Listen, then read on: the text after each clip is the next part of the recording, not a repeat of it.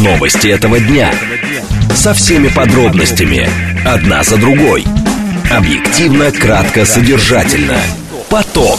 Успеем сказать главное. Программа предназначена для лиц старше 16 лет.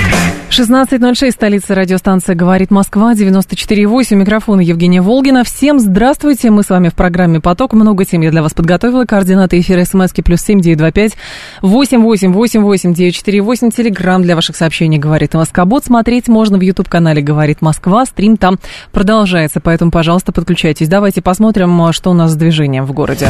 В движении. Первый рабочий понедельник после каникул многочисленных, и сегодня с утра уже все чувствовалось, что люди приехали в город. А сейчас, кстати, снова как будто бы люди уехали из города, потому что 2 балла всего лишь показывает Яндекс. Будьте внимательны, МКАД. А, внешние и внутренние стороны стоят между М4 Дон, Симферопольским шоссе, вот здесь будьте внимательны. Есть затруднение внутренняя сторона между Волоколамкой и Ленинградским шоссе. Перед Ленинградкой по внешней стороне пробка, потому что на пересечении с Дмитровкой там дорожно-транспортное происшествие. Третье транспортное кольцо нормально везде, кроме района съезда на шоссе энтузиастов. Что с внутренней, что с внешней стороны. И Садовое кольцо едет нормально. Слушать. Думать. Знать. Говорит Москва. 94 и 8 FM. эм. Поток.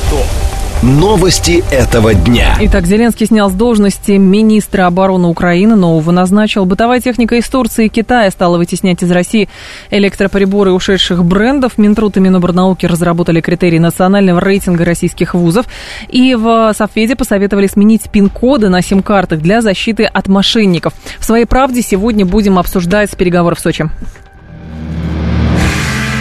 Поток. Успеем сказать главное. Итак, э, Зеленский снял с должности министра обороны Украины э, Алексея Резникова. Долж, должен его э, занять. Теперь это кресло, кресло Рустем Умеров. Очень любопытная персона, много про нее говорили. И одна из, одна из трактовок, точнее не трактовок, а определения личности Рустема Умерова, что этот человек каким-то образом связан с Турцией. А, значит, эм, украинский президент в телеграм-канале написал следующее. «Я решил произвести замену министра обороны Украины. Считаю, что министерство нуждается в новых подходах, других форматах взаимодействия, как с военными, так и с обществом в целом. Сейчас возглавить министерство должен Рустем Умеров. Верховная Рада Украины хорошо знает этого человека. Умеров не нуждается в дополнительных представлениях. Ожидаю от парламента поддержки этой кандидатуры», написал Владимир Зеленский. Геннадий Алехин с нами, автор телеграм-канала «Адекватный харьковчанин», полковник запаса. Геннадий Тимофеевич, здравствуйте. Добрый день. А, давайте с технической части вопроса. Замена министра обороны на Украине в данный период э, конфликта, что это значит? И значит ли в принципе что-то? Для нас это абсолютно ничего не значит. Угу. Э, был один, станет другим. Через полгода его заменят. В общем-то, отставка добровольная или вынужденная, ну, судя по официальным сообщениям, это э, министр обороны Украины подал в отставку добровольно. Угу. И ему прочат пост э, посла Украины в Великобритании. Так. Ну, все жители Украины, в первую очередь военные, прекрасно понимают, что Угу. Бывший теперь уже министр обороны был, скажем так, на вершине пирамиды коррупционных схем. Чего только стоит его последняя коррупционная схема крышевания вот так называемых военкомов и смена этих военкомов. Приведу только один пример.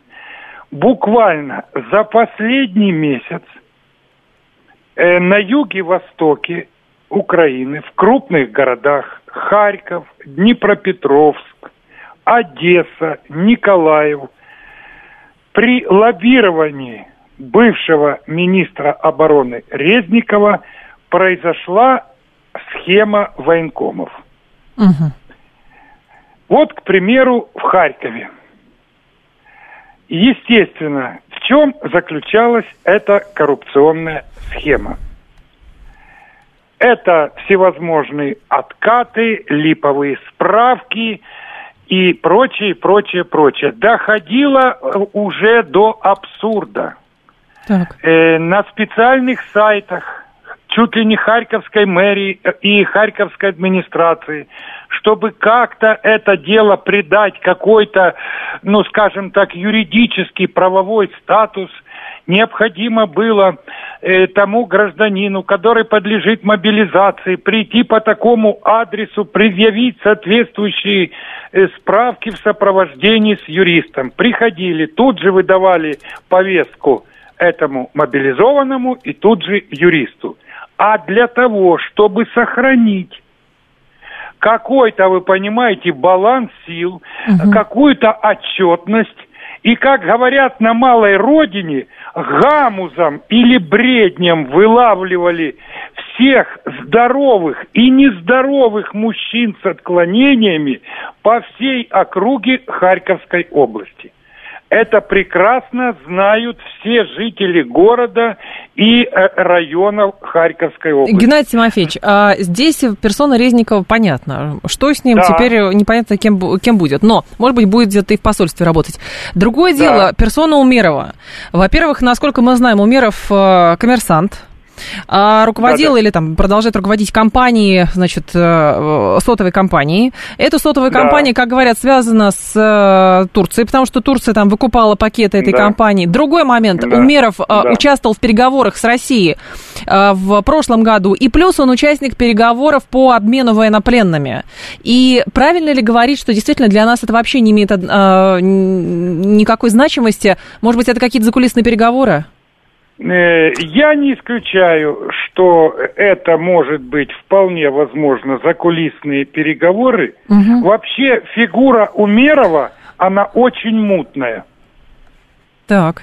Это представитель э, татарского Менжлиса. Еще в 90-х годах он закончил специализированную школу которая курировалась Гюленом, вот этим проповедником, угу. который сейчас вне закона у нынешнего руководства Турции. С другой стороны, вроде бы Умеров порвал с прошлым, ему тщательно пытались и многие авторитетные иностранные журналисты задать вопросы, что его связывало тогда и что его связывает сейчас с Эрдоганом. Угу. Он категорически отказался ответить. Якобы он отошел от прошлого в плане связи с Гюленом. И сейчас многие специалисты отмечают, что у него есть тесные связи с окружением Эрдогана. А Эрдоган Это... сегодня в Сочи. Ну, все совпадения случайны. Да, вполне возможно. Дело в том, что я не исключаю такие моменты, когда э, Умеров участвовал в переговорах по обмену пленных, переговорах с нашей официальной делегацией э, в марте прошлого года, и он имеет какие-то связи с нынешним руководством Турции. Но тут опять один э, очень любопытный момент. Угу. Практически все военнослужащие украинской армии. И Залужный, и Калюжный, не говоря уже о командирах разных степеней и рангов, которые находятся на боевых позициях. Они, вот, ну, просто у меня есть такие инсайды, скажем так, в один голос они говорят, ну, был один Резников, ну, ладно, наворовался, ушел. Умеров – понятия не имеет, что такое армия. Он там никогда не служил. Он вообще не знает ни штатной структуры, вообще никакого Ну, кому это когда мешало, когда речь идет о другом совершенно? Да, дело в том, что на войне есть на войне, война есть война, есть свои законы. И э, а, этот украинский офицеры, генералы говорят, ну пусть Залужный предложит какую-то кандидатуру человека, который сможет действительно руководить Министерством обороны и быть связан с армией. Но в этот момент стоит вопрос, где Залужный? Э, дело в том, что и Залужный, и, и Сырский, и другие генералы, они выполняют свои задачи на фронте, как бы к ним не относились. Просто я говорю о настроениях. Ну, На самом деле, это обыкновенная практика натовская когда во главе Мгм. Министерства обороны находится гражданский человек. И вообще-то, я скажу самый главный момент. Все это делается только с подачи иностранных кураторов. Что скажут Зеленскому, кого укажут, того он Понятно. и назначит. Поэтому я вполне допускаю вашу мысль, ваш вопрос о том, что Умеров это будет очередной пример каких-то схем, которые связаны с Турцией, со странами НАТО и так далее и тому подобное. И вообще никакого отношения к вооруженным силам Украины не имеют. Понятно. Вот Спасибо. так бы я ответил. Спасибо большое, Геннадий Тимофеевич. Вас благодарю. Геннадий Алехин был с нами, автор телеграм-канала «Адекватный харьковчанин», полковник запаса. Здесь мы должны сказать, что Мэжлис крымско-татарского народа а, по решению Верховного суда Республики Крым от 26.04.16 года, а, значит, признан экстремистской организацией, запрещ- запрещена его деятельность на территории России. И что-то еще из наших слушателей. Да, для России это ничего не изменит, э, факты подтвердить надо, на него и повесят проигрыш. Овен говорит, да не стремитесь... Слушайте, какая разница, вот правда, какая разница в данном случае, если вот кто-то на Украине сейчас признал, решил, что все проигрыш, все бесповоротно. А, то есть Резник соскочил, а Умеров почему-то согласился, с вашей точки зрения, что на него... Ну, во-первых, он не, ген- не генералиссимус никакой не какой-то верховный главнокомандующий. Нет, просто номинальная, номинальная фигура, скорее всего. То есть понятно, что с нашей точки зрения нужно понимать, как кто чем руководит. Кто где учился, кто с кем учился. Это понятно, потому что страны близки. Вот. Но в данном случае, как э, выясняется, действительно, может быть, заходить не с этой стороны надо, что э, Умерова назначили не для того, чтобы на него каких-то коррупционных собак повесить, а может быть, даже, например, проигрыш, хотя Украина никак не говорит ни о каком своем проигрыше. Вот. А, соответственно, может быть, это действительно каким-то образом, то есть смотреть на биографию. Все чаще приходится смотреть на биографию человека, который назначают на ту или иную должность. Просто чтобы попробовать проследить логическую цепочку. В конспирологию вступать не собираемся, но просто то, что видно из открытых данных, оно действительно вызывает вопросы, и некие аналогии напрашиваются.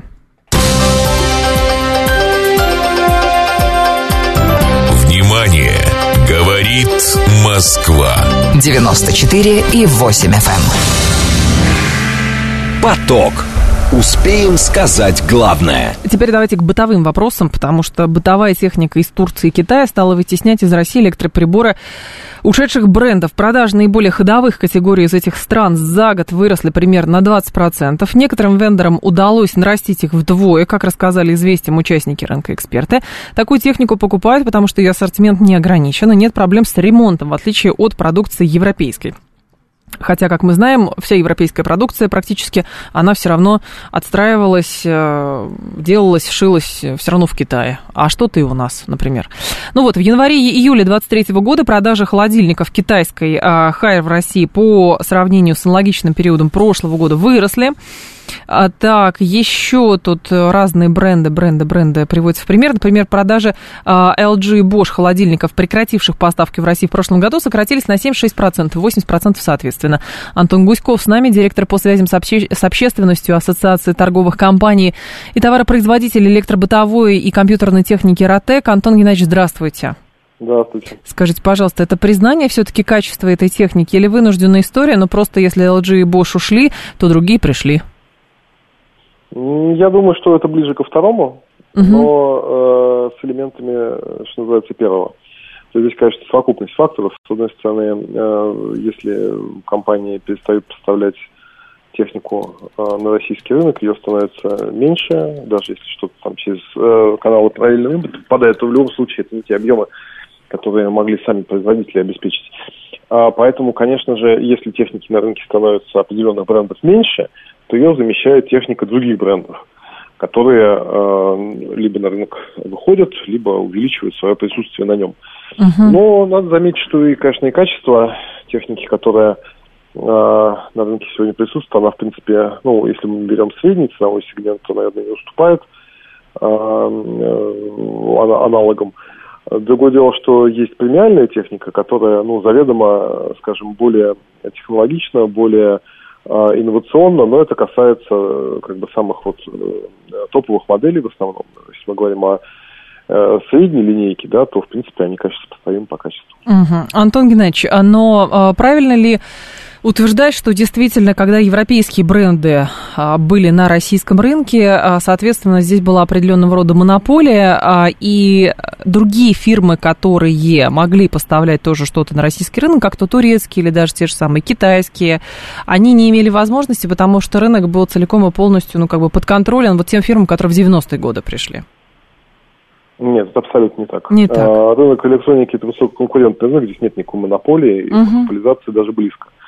Здесь, наоборот, очень э, жесткая конкуренция между всеми э, игроками э, совершенно разных и страновых аспектах, и в разных ценовых сегментах. То есть здесь на самом деле все эти компании, которые сегодня, ну, большинство, скажем, этих компаний, по крайней мере, которые сегодня упрочили свои позиции, они на рынке уже давно, угу. они совершенно спокойно занимали свою нишу, просто они сегодня э, занимают больше места, потому что продукция их конкурентов становится просто физически меньше в доступе на рынке на российском. Поэтому, естественно, покупатели, люди покупают э, то, что есть в наличии. Насколько для турецких и китайских производителей российский рынок можно назвать, ну, привлекательным, не то что премиальным, но привлекательным? И самое главное, какие в связи с тем, что их становится больше, представители этих стран, а, какие позиции занимают наши непосредственно производители? Ну, то есть, условно, там, холодильник Пирюса и холодильник китайский. А, ну, вы знаете, на самом деле, я немножко с другого начну. В принципе, Давайте. уход каких-то бы ни было производителей э, на рынке оказывает, оказывает, на рынок оказывает плохое э, влияние, потому угу. что вот та самая конкуренция, о которой я только что говорил, она становится ниже, уровень этой конкуренции становится ниже. Ну, то есть, чем больше игроков на рынке, то, безусловно, они между собой жестче конкурируют. Если э, рынок переориентируется на каких-то там, отдельных поставщиков, э, да, то они себя чувствуют на нем спокойнее, соответственно, уровень конкуренции понижается все-таки. Uh-huh. Поэтому сам по себе уход э, тех или иных э, компаний для рынка плохое явление и плохое явление для потребителей. А, что касается э, истории с российскими, uh-huh. с российскими брендами, да, ну, во-первых, мы понимаем, что рынок электроники это международный рынок, такой совсем вот прям с международным разделением туда, там наиболее ярко это видно, наверное, в товарах народного потребления, так называемых, вот это один из таких ярких примеров. А, потому что есть российские бренды, которые при этом производят непосредственно, физически производят свою продукцию mm-hmm. за рубежом, ну, в частности, там, Юго-Восточной Азии. Так. Есть международные компании, которые при этом производят технику в России. Вот если мы говорим о китайских, турецких компаниях, то, например, Анчелик, э, Беко, они производят здесь достаточно давно уже. Шкирзаче завод, э, плюс э, Челик выкупил э, бизнес Вирпул Индезит, и, uh-huh, uh-huh. соответственно, эти заводы тоже им теперь принадлежат. Ну, это как бы не только с Россией связано, вообще с Европой связано. А, если мы говорим о, о китайских компаниях, то завод Хайер э, в, набережных э, Челнах, по-моему, насколько я помню, в Татарстане э, работает и развивает дальше там, э, сказать, свое производство. Поэтому они давно в России присутствуют. Эм, что касается чисто российских брендов, которые при этом и производятся в России, да. Да, то есть вот еще третья категория, да, то есть есть российские бренды, которые делаются, например, в Китае или вообще в Юго-Восточной Азии, есть международные компании, но делаются в России, и на них написано «сделано в России», это правда. Угу. А есть э, российские бренды, которые в России производятся при этом. Э, доля их эм, за последний где-то год, наверное, полтора э, подросла, но все равно в общем выражении это всего несколько процентов. А, то есть сами по себе э, эти товары и мощности, которые производители, допустим, крупной бытовой техники имеются, они не способны сегодня заместить весь имеющийся платежеспособный спрос. Uh-huh. Поэтому в любом случае, да, они подросли, а, но у них нет возможности с собой перекрыть весь рынок, да, мне кажется, и нет в этом особой необходимости. Антон Геннадьевич. В основном это да. товары все-таки рассчитанные на э, низкий и средний ценовой сегмент. Соответственно, и э, уровень технологий, который там присутствует, он соответствует той цене, которой обозначается. А... Есть очень хорошие примеры и очень хорошие заводы у uh-huh. нас, но их объемы все равно э, всей потребности рынка не закрывают. Антон Геннадьевич, по поводу предубеждений. Помните, раньше считалось, что вот европейское оно прекрасное, а китайское все ужасное. А потом выяснилось, что европейцы производятся у китайцев, а китайцы стали не хуже европейцев. Поэтому здесь как бы привыкание происходит как быстро? у людей, у потребителей? Ну, по-разному. Ведь, зависит не только от... Э, ну, от промоушена, конечно, еще зависит, нет, да. Нет, нет, прежде нет? всего здесь все зависит от качества. То есть, если, особенно если это мы говорим о крупной бытовой технике, да, человек, купивший ненадежное какое-то устройство, он вряд ли купит еще одно такое же. Угу. Ну, потому что поломка холодильника, например, или плиты, да, ну это прям вот э, такое... Ну, проблема, да, да. Прям такое местное, местное стихийное бедствие, да, то есть если, не дай бог, у вас сломался холодильник, я вот проходил такую историю. У меня сломался две недели назад, я знаю. Вот, вы знаете, да, что такое. То есть вроде как бы, ну, то есть тут работает, и все нормально, да, он сломался, и вы понимаете, как вы от этого зависите. Так. То есть вы понимаете, что некуда девать продукты, все портится ужасно. Поэтому э, в данном случае, мне кажется, здесь э, э, все идет от повышения качества, прежде всего. То есть мы видим, конечно, что китайские компании э, за последние, там, ну, по крайней мере, десятилетия достаточно здорово нарастили э, показатели качества. Опять же, Китай бывает разный. Бывает очень э, дешевый и, соответственно, менее надежный. Да? Э, э, рынок устройств бывает более дорогостоящий и, соответственно, более надежный. То есть, э, ну, рынок электроники, как я уже сказал ранее, это международный рынок. Мы знаем, что компании некоторые, э, да и американские, и европейские, они действительно производятся в Китае, но никто не воспринимает это как дешевую там, какую-то там, технику ненадежную, да? uh-huh. хотя это делается в Китае.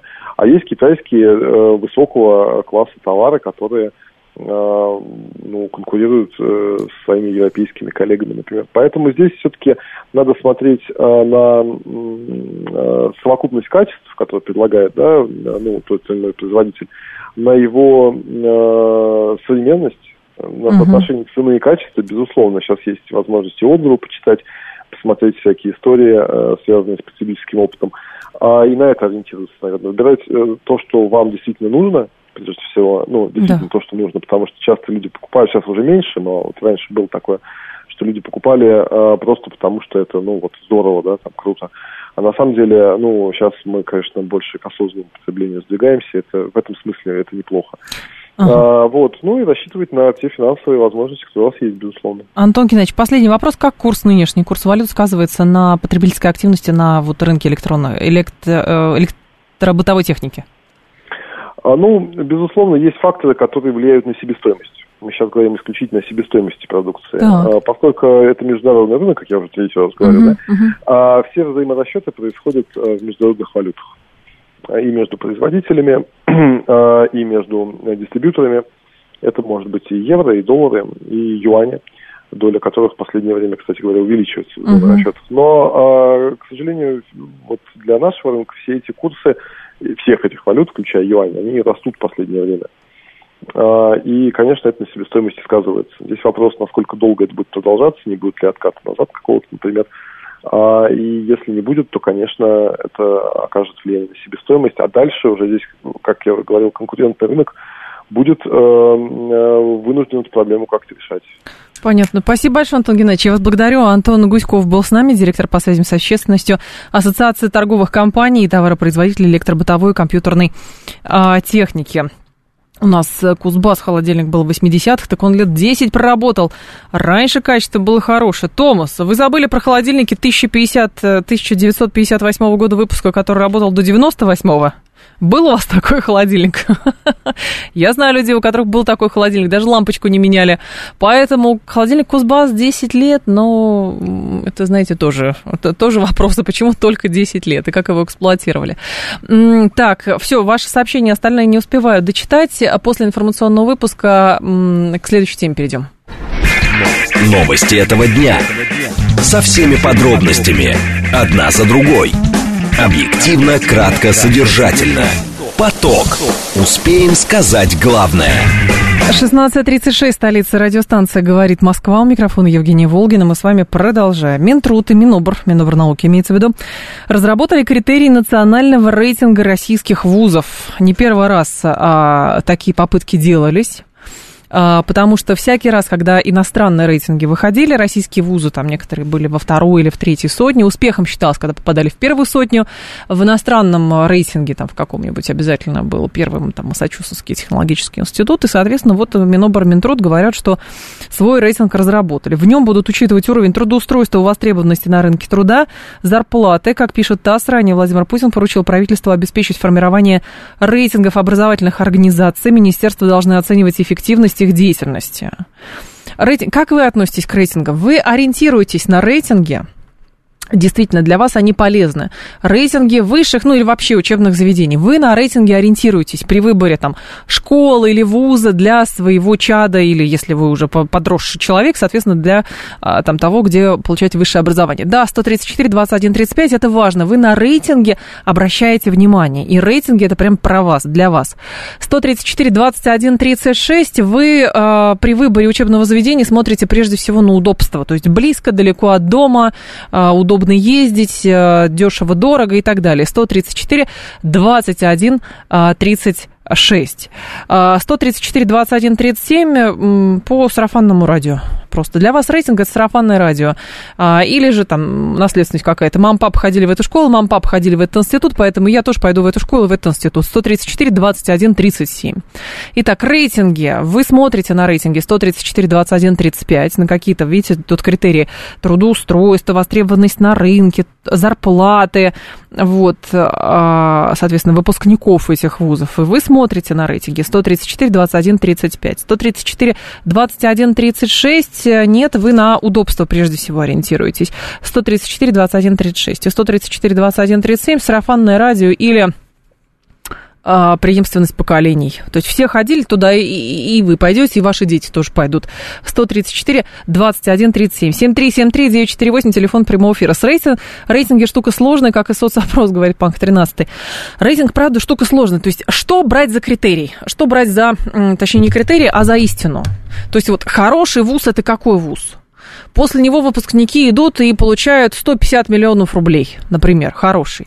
Или хороший вуз, потому что у него высокая цитируемость э, в научной сфере. То есть он хорошо, э, люди, которые там работают или которые там обучались, они потом идут в науку и печатаются вообще во всех научных э, журналах мировых и так далее. Про это. То есть что для вас истина, когда вы выбираете а, как бы определяете лично вы рейтинг хорошего или критерии качества вуза для вас. 7373948, а, телефон прямого эфира. Рейтинг менеджеров 2000-х был на высоте, а потом...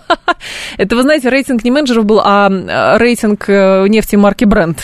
Вот это определяло вообще все в экономике России. 7373948, телефон прямого эфира. Вас послушаем. Здравствуйте. Алло, пожалуйста. Да, здравствуйте. Здрасте. Да. Знаете, это удивительно. У меня несколько лет назад было два стартапа на, на образовательную тему. И да. один из них был ровно про рейтинги. Так. Короче, у нас в России есть такая система, называется мониторинг вузов. Так. Это официальные Вузы подают официальные данные, очень много данных подают, и их выкладывает на сайте ровно мониторинг вузов. Мы делали что? Мы заходили и забирали все данные, какие есть по вузам, и, и дальше ты делаешь простую математику. Ага. Там были данные, к примеру, возраст преподавателей. Так. И вы такая сидите, и для вас важно, чтобы преподаватель в ВУЗе был молодым или нет. И ставите коэффициент 0,5, ага. 0,7. Ну и вы к чему пришли-то в итоге? В итоге пришел к тому, что все эти рейтинги достаточно легко делаются. Все рейтинги, спасибо большое, все рейтинги достаточно легко делаются. Ну, как вариант. Но самое главное, если рейтинги делаются, значит, это кому-то надо. Согласитесь. Вот вам нужны рейтинги или не нужно. именно про высшее образование. Мы сейчас не, не про отдых в отелях, потому что там тоже, если на рейтинге обращать внимание и на критерии, по которым определяют хорошо или плохо, это, конечно, можно удивляться много раз. А обучение штука длинная или на фьючерс, но тут думать надо, либо на сегодня.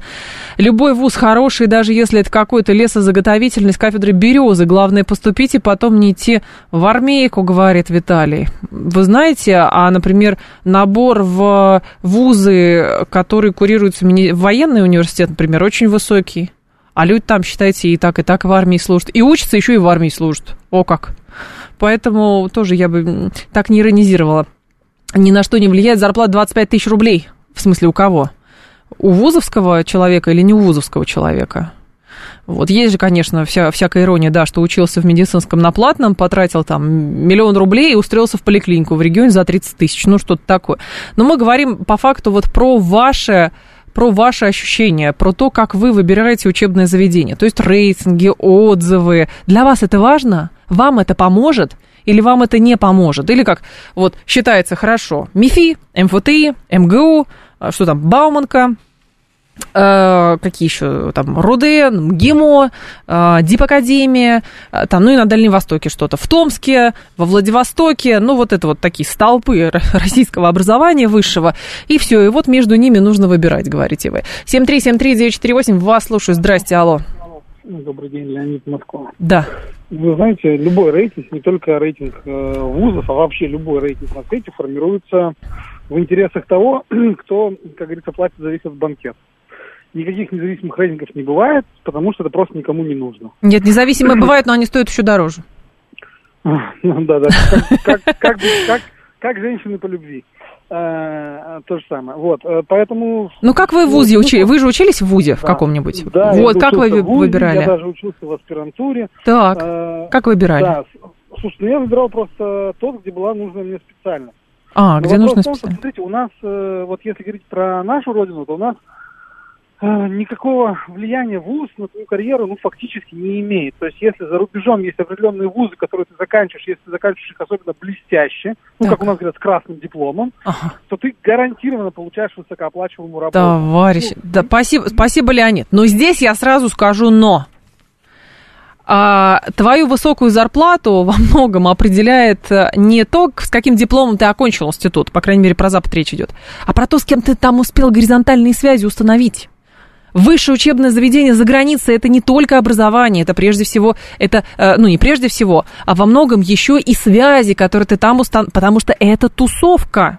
У нас тоже есть такие вузы, где, где это тусовка. Да, прежде всего. Неважно, как у тебя красный, синий диплом. Конечно, есть люди, которые учились гениально абсолютно, абсолютно гениально и так далее.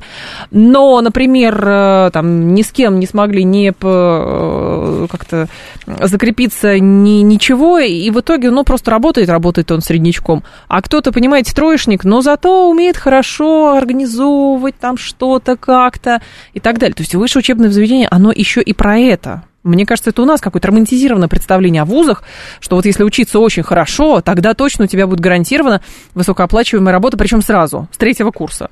А, Александр Безбородов с нами, ректор Российского государственного гуманитарного университета. Александр Борисович, здравствуйте.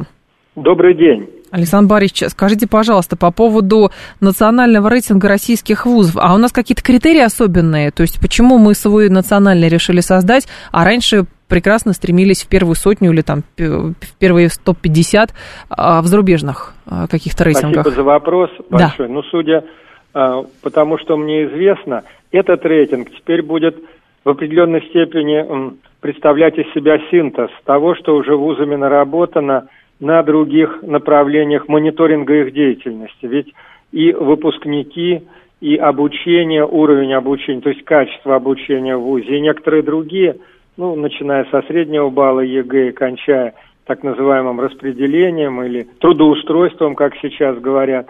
Все это отдельные элементы различных мониторинговых показателей на протяжении уже длительного времени в Российской Федерации. Минобрнауки это в первую очередь дело ведет и ведет весьма квалифицированно. Ну, есть и э, профессиональные ассоциации этим занимаются, ну, например, по трудоустройству, угу. это понятно.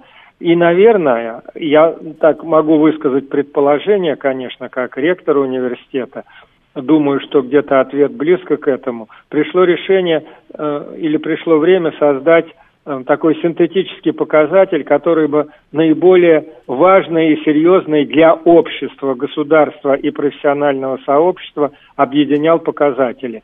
Вполне возможно, это только первый шаг на этом пути. Не обязательно, что в следующем году этих показателей будет 4. Их может быть 5 или 6. Но, конечно, до определенного уровня. Там их 15-20, я думаю, что это неэффективно. А угу. вот какой-то первый шаг сделать в этом направлении, может быть, было бы и полезно. А для кого это полезно? Это полезно для работодателей, это полезно для ректоров вузов и в первую очередь для нашей замечательной молодежи они увидят, что вот эта связка, твоя хорошая учеба без дураков в ВУЗе, угу. и твое потом э, и интерес работодателей к ВУЗу и к тебе конкретно, он будет просматриваться более прозрачно. А, Александр Борисович, а, смущает, честно говоря, но, может быть, здесь не все критерии оценки раскрыли, но нету, например, уровня или там а, частоты публикации в научных журналах, хотя это как раз для того же МИТа, технологического, массачусетского, это один из определяющих критериев. Хороший показатель, конечно, для магистрантов в первую очередь. Для магистрантов. Не столько для бакалавров, а для магистрантов это замечательно, нужно делать, потому что там иногда бывает следующая ступень аспирантура. А в аспирантуру сейчас без этих работ никуда. Понятно. Не пройдешь просто. Спасибо большое, Александр Борисович. Благодарю вас. Александр Безбородов был с нами, ректор Российского государственного гуманитарного университета. Так, не послушал бабушку с ее назиданием учиться, еще раз учиться, жалея, что нет высшего образования, невозможно себя реализовать. Амбиции хорошие качества, но для этой реализации точно нужен вуз. Так идите, Адам, идите, сдайте экзамены и поступите в ВУЗ. Кто вам мешает? Так, вы к студентам относитесь как к взрослым, а так едини... таких единиц, говорит Панк 13. Важно, прежде всего, чтобы студенты сами себя взрослыми людьми, а не маленькими э, детьми ощущали. Так, кто-то здесь э, писал... А, Слава, с кем установили связь... Э, Джобс и Гейтс, раз уж на то пошло. Джобс и Гейтс установили связь с представителями Демократической партии США. Вот с кем они установили связь что, что Талишем определила их безбедное существование. Так, а Мифи окончил. Всем говорю, что учеба перевернула мои мозги, дала возможность смотреть на решение задачи с разных сторон, очень помогает и в работе, и в жизни. Это про качество образования как раз джекпот, да. Просто важно понимать, про что высшее образование. Кто-то говорит исключительно «хочу за корочкой». Хочу за корочкой, привет, двухтысячным. Хочу за корочкой, больше мне ничего не надо, потому что там здесь все схвачено, там пристроили, тут еще что-то. Потом, значит, сейчас мода какая? А я вообще не хочу учиться, потому что я увидела вот этого блогера. Он там 16 лет стал мультимиллионером. Вот, просто танцуй перед камерой. Поэтому кому нужно это ваше образование? Третий этап. Установить связи, действительно, хорошо. Вот. А потом сколотить что-нибудь такое значимое. Четвертый говорит, буду хорошо учиться, потому что мой ум оценят и мою научную деятельность оценят. Вот про что. По поводу рейтингов. Ой, ничего себе, ну, ноль человек. Ноль человек сказали, что им рейтинги нужны при выборе вуза. 50% а, говорят, что, что 50% говорят, что по удобству выбирают, и 50% говорят, что, в общем, выбирают, куда мам с папой ходили. Я пошел, дети мои пойдут, все туда пойдут. Пошел учиться за корочкой, а вышел так, что работаю по специальности, на которой учился, говорит Максим. Ну, вы втянулись просто в это дело. Вот и пошло, видите, как хорошо.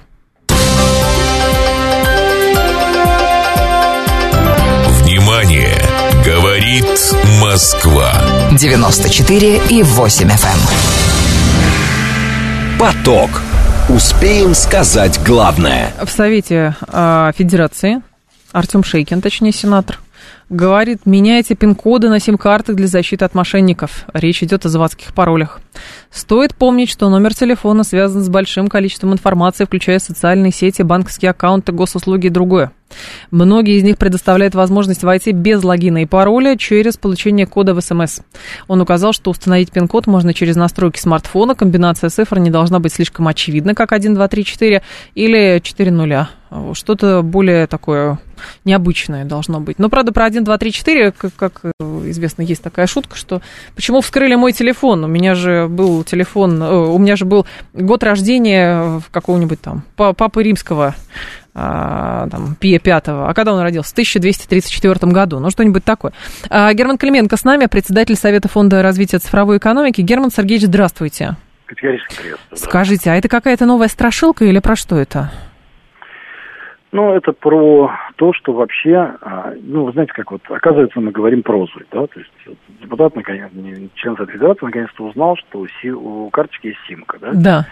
А, она, конечно, есть у всех, но вы знаете, а, я бы напомнил, что у 95% людей пароль, условно говоря, 1, 2, 3, 4 на телефонах. Да? Угу. Вот. И призыв э, менять пароли на симках, да, действительно, теоретически, если у вас украли телефон, симку можно быстренько куда-то вставить, начать в ней работать, но мы должны помнить, что почти все банки уже при смене MAC-адреса симки, да, то есть, извините за термин, давайте проще скажем, при изменении аппарата физического, да, то есть да. перестают обслуживать именно платежи, да, они говорят, зайдите к нам в офис, вот, и переподтвердите, что это вы, да. Uh-huh. Есть, э, я думаю, что просто, то знаете, как вот у нас не все там знают, сколько у нас, вот знаете, вот диабетиков в стране, у нас там никто не знает, сколько, когда говоришь 10%, говорит, ой, что 14 миллионов это много. Вот также членам Совета Федерации показалось, что вот симка без... Да, действительно, еще раз, у симки у всех а, ну, мало кто меняет пин-коды, да, то есть, но это настолько редкая история, она возможная, так. но, вы знаете, в одном единственном случае, насколько я понимаю, могу нарисовать сценарий, когда это понадобится, это угу. когда на вас идет целевая охота, прямо угу. целевая охота именно лично на вас, а, потому что люди должны знать, где находятся у вас деньги, как к ним получить доступ и так далее, да, угу. правда, там другие методы применяются, но в общем, я бы не паниковал из этой истории. Пин-код, безусловно, полезен, но ровно настолько же, насколько я всем рекомендую посмотреть свой пароль, если он 1, 2, 3, 4 или 2, 2, 2, 3, 3, 3. Ну, есть 100 паролей, которые покрывают весь сектор, да, то есть практически, да, то есть сделать как пароль правильный из 8 символов русского, английского языка с подчеркиванием. А это, в принципе, можно сделать? Да, конечно. И на пин-коде да. даже, э, в смысле, определить такой нет, пин-код, пин на сим-карту нельзя же такого сделать? Нет, нельзя же, нет, на пин-коде нет, нет. Именно если говорить про пин-код сим-карты, там, по-моему, сколько-то, 8 символов или даже цифры, она на пятом неудачно подобранном истории заблокируется, и ваше счастье идти в магазин и менять у оператора свою симку. Да? Угу. понятно, что, конечно, было бы неплохо, но я, честно говоря, какого-то ужаса в этом не вижу. Но с учетом того, что многие номера телефонов и так, и так э, слиты э, куда ни попадя, и, соответственно, если какие-то мошенники хотят докопаться или добраться, то пин-код им, во-первых, не составит труда, наверное, узнать, а во-вторых, еще есть другие методы э, всякого мошеннического воздействия. Ну, скажем так, а, с другой стороны, есть и меры противодействия. Ага. Недостаточно просто симки добраться до Сбербанка, например, онлайн, да. до Альфа-банка онлайн или до Тинькова надо еще много чего сделать. Да? Поэтому здесь и разблокировать телефон бы надо, чтобы с него же со среды. Поэтому, ну, я вот, знаете, я про, вот против такой паники, да, то есть это немножечко напоминает, когда там, ну, грипп идет, раз в год приходит грипп в страну, да, то есть ничего страшного не происходит. Да, да неприятно, но можно же переболеть. Поэтому uh-huh. существуют мошеннические схемы, когда симка может ну, в общем, это не, я уверен, что это не те затраты информационные, чтобы вот прямо паниковать, паниковать. Я бы пропагандировал вообще смену паролей, не только, то есть не то, что я вообще тех, кого простые пароли, наказывал бы, да, вот не только на симку, а вообще на телефон. Но Нужны сложные? Мы, имеем, мы, раз, мы имеем вот в смартфоне пароли, в обычном смартфоне, в нашем, мы говорим про симку, 95% пароль 1, 2, 3, 4. Ага. То есть поэтому люди не должны раздражаться, когда те же госуслуги просят от них пароли с символами. Безусловно, там, это принудительно, принудительная двойная авторизация. Это единственное, что спасает. Потому что если бы они этого не делали, у нас бы воровали бы вообще все подряд. Ну, и так подворовывают, конечно, но не настолько. Герман Сергеевич, слушатель говорит, э, нужно отказываться от э, офлайновых симок и переходить на электронные симки, и проблема будет отчасти решена. Ну, отчасти да, согласен. Есимочка помогает в этой истории. У вас там украдут телефон, он запаролен, там лицо, биометрия, угу. да, то есть и до симки добраться будет гораздо сложнее, конечно, это логично. Понятно. Спасибо большое, Герман Сергеевич. Я вас благодарю. Герман Клименко был с нами, председатель Совета фонда развития цифровой экономики. Преувеличивает масштаб проблемы сенатор Артем Шейкин. Ну, зачем-то вдруг решил. Он посоветует всем на всякий случай обращать внимание на э, смену пин-кодов на сим-картах для защиты от мошенников. Хотя действительно э, пин-код на сим-карте это не та первостепенная вещь, а, где стоит обращать внимание на пин-код, вот, ну или какую-нибудь действительно сложную комбинацию из четырех цифр придумать. А лучше это, конечно, пароли банковские, пароли госуслуг, пароли Мосуслуг, вот этого всего. Лучше все-таки придумывать какие-то пароли сложные, с символами всякими, прописными строчными буквами, и не раздражаться, когда этого требуют. Главное, все это не записывать где-то в одном месте, в заметках или, не дай бог, в сообщении самому себе не отправить, вот, потому что, конечно, будет тогда проблема. Два раза терял телефон, симку восстановил, без проблем, говорит пункт 13. 7373948, телефон прямого эфира. Давайте как, у вас везде один пароль на все, вообще, везде на все, потому что вы устали забывать и восстанавливать эти пароли. 134 21 35, на все одни пароли говорите вы. 134, 21, 35. 134, 21, 36. Нет, у вас подо все сложно сочиненные пароли, потому что безопасность прежде всего. Конечно же, есть механизмы слива персональных данных, но лучше все-таки профилактировать все это дело и делать пароли более сложными, говорите вы. 134 21 36. Панк 13 говорит, что один. Один. Это пароль один или, или пароль кверти на, на все один. Сенатор хочет стать популярным. Радуйтесь, что он не предложил новый школьный предмет за традиционные ценности. Такой уже есть, Виталий, что вы. Уже, уже есть такие предметы, называется семьеведение. Так, два раза еще сливают базу в банк банке меня по имени отчеству назвали. Где назвали? Да кто только не сливает базы данных, понимаете? Но вроде как все говорят, что стараются а, внедрять какие-то сферы защиты, сферы защиты, вот, но не у всех получается. Еще кто-то говорит, пин-коды не наши операторы ставят. Спрашивает слушатель, ну, можно менять по своему усмотрению, мало ли что они там. Понятно, что по умолчанию ставят 000, 0. А, скорее всего, вот. Но лучше, лучше менять. Лучше, чтобы было посложнее. Привык открывать лицом. Когда сбой произойдет, не вспомнишь ни один пароль, а, говорит Катя. А, а у вас не бывает, вот, когда вы Face ID устанавливали днем, а утром вас телефон узнает, Катя? Просто интересно. Потому что есть люди, кого кому Face ID не узнает лицом утром, и поэтому нужно все-таки пароль тоже помнить. Не так страшен легкий пароль, как одна почта на все случаи жизни. Это правда. Причем созданная примерно лет 15 назад. У меня пароль из 26-28 символов, букв и цифр. Ну, я шизоид, говорит Миша Николаев. А, так, я разок набил хитрый пароль через 15 минут. Забыл через 15 минут. Это мне что-то напоминает, да. А, Пак 13. 7373. Зато с, какой-то стороны, послушайте, а, сложный пароль тренирует вашу память. Ну, почему нет? Ну, правда, тренирует же. 7373-948, телефон прямого эфира. Давайте с вами поговорим по поводу все-таки обеспокоенности, утечка персональных данных. Вы стараетесь обезопасить себя от мошеннических схем, поэтому всячески придумываете какие-то новые пароли новый, сложный, везде какие-то пароли вы придумываете, потому что говорите, береженного Бог бережет, в конце концов. А береженного бережет хороший, сложный пароль. 134 21, нет, 7373 948, телефон прямого эфира. Так, а кто-то еще говорил, я тоже лицом открываю, так надоедает э, цифры вбивать. А что сложного?